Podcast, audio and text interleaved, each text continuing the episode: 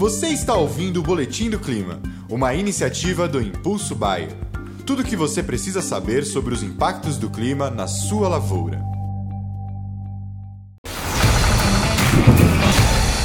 Olá a todos, aqui é Marco Antônio, agrometeorologista da Proclima, e em parceria com a Bayer vamos para nossas atualizações climáticas né, dessa quarta-feira, hoje dia 20 de dezembro. Antes de mais nada, quero desejar a todos um feliz Natal, né? Que Papai Noel e o Menino Jesus tragam bons, bons fluidos, né? Boas, boas chuvas, poucas intempéries climáticas, que a gente consiga no final do ano ainda ter uma colheita farta junto os nossos amigos, entes queridos, com, nossa, com a nossa família. 24 foi realmente, 23, desculpa, 23 foi realmente um ano bastante complicado, sem dúvida nenhuma.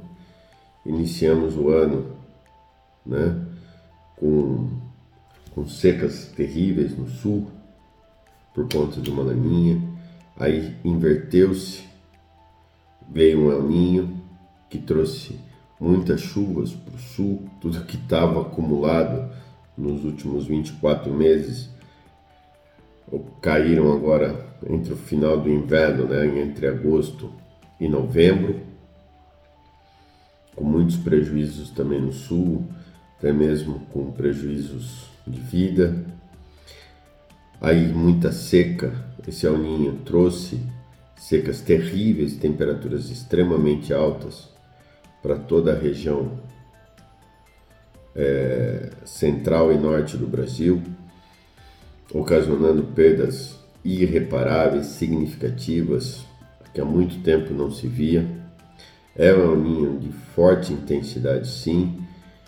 E agora, estamos chegando no verão, agora no dia 22 né? Agora na sexta-feira inicia-se oficialmente o verão em todo o hemisfério sul e há uma tendência de que as chuvas comecem a melhorar um pouco.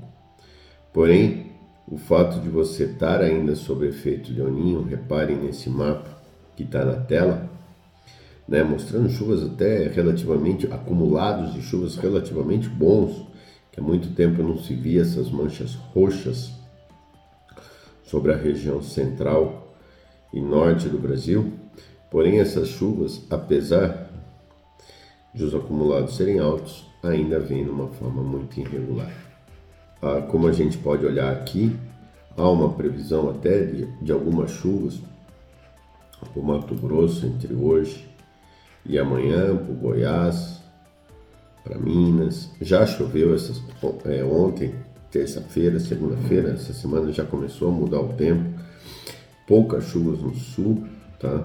Que também começa a trazer, por incrível que pareça, alguma preocupação para o pessoal do Paraná, porque o grande problema esse ano, além da ausência de chuvas regulares, as altíssimas temperaturas têm ocasionado aí é, um, um, déficit mais, né, um, uma uma demanda hídrica maior e com solos com poucas chuvas, essas altíssimas temperaturas têm realmente afetado drasticamente. Então reparem que as chuvas até ocorrem sobre o Rio Grande do Sul, Santa Catarina, mas olha o Paraná, boa parte de São Paulo, sul do Mato Grosso do Sul, com pouquíssimas chuvas.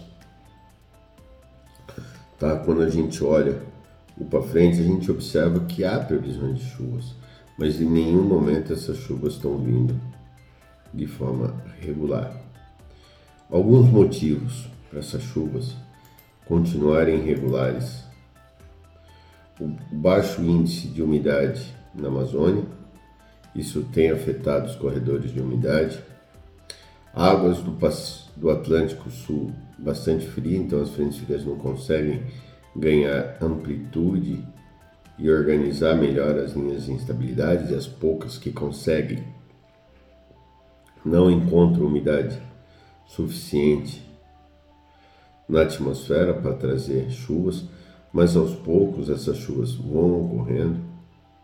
Há uma tendência que sim, que as chuvas até comecem a ficar mais regulares, ou mais frequentes, melhor dizendo, sobre toda essa faixa central e norte, mas de uma certa forma, ainda essas chuvas, apesar de serem frequentes e com um pouquinho mais de abrangência, ainda serão bastante irregulares, ou seja, chove bem no canto, chove pouco menos no outro, mas chove, tá? Então, quando a gente olha os acumulados dos próximos cinco dias, então dessa quarta até o domingo, a gente observa que até há previsões de algumas chuvas, para toda essa faixa central e norte. Porém, como eu disse, as chuvas ainda não é aquele vermelhão intenso que a gente vê, mas chove. A mesma coisa para a semana entre o Natal e o Ano Novo. Na virada do ano, ali no final de semana de Ano Novo, há uma previsão de chuvas. Porém, como vem ocorrendo desde setembro, os modelos hoje sinalizam que essa quinta P, essa terceira penta, é muito boa. Só que passa dois, três dias,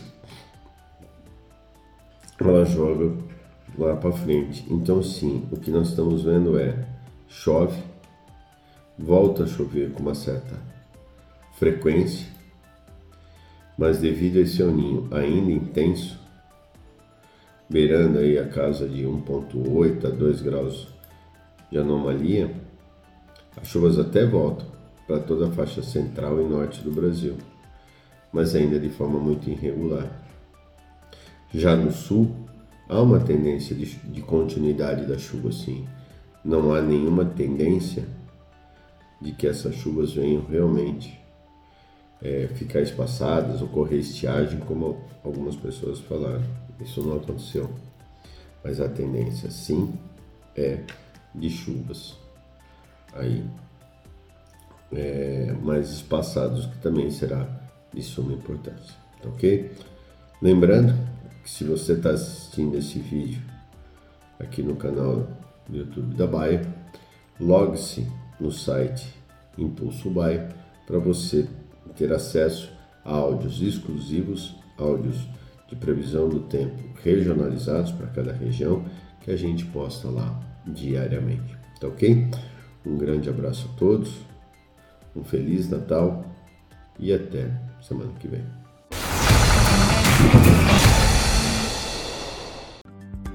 E esse foi o Boletim do Clima, uma iniciativa do Impulso Bayer. As últimas notícias do Impulso Bayer sobre a previsão do tempo para sua lavoura.